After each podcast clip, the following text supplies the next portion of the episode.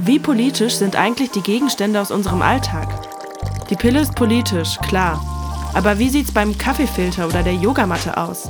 Und steckt hinter dem Jutebeutel mehr als nur eine bessere Plastiktüte? In unserem neuen Podcast Schere Stein Politik finden wir das und noch viel mehr für euch heraus. Wir, das sind die Volontärinnen und Volontäre der Bundeszentrale für politische Bildung. Wir begeben uns auf die Suche nach der Geschichte hinter dem Gegenstand, stellen Fragen, sortieren Fakten und lassen Expertinnen aus Wissenschaft, Politik und Gesellschaft zu Wort kommen. Denn eins ist sicher, Politik versteckt sich überall, auch da, wo wir es nicht direkt erwarten. Seid gespannt auf überraschende Perspektiven und spannende Hintergründe. Hat euch auch die Neugier gepackt?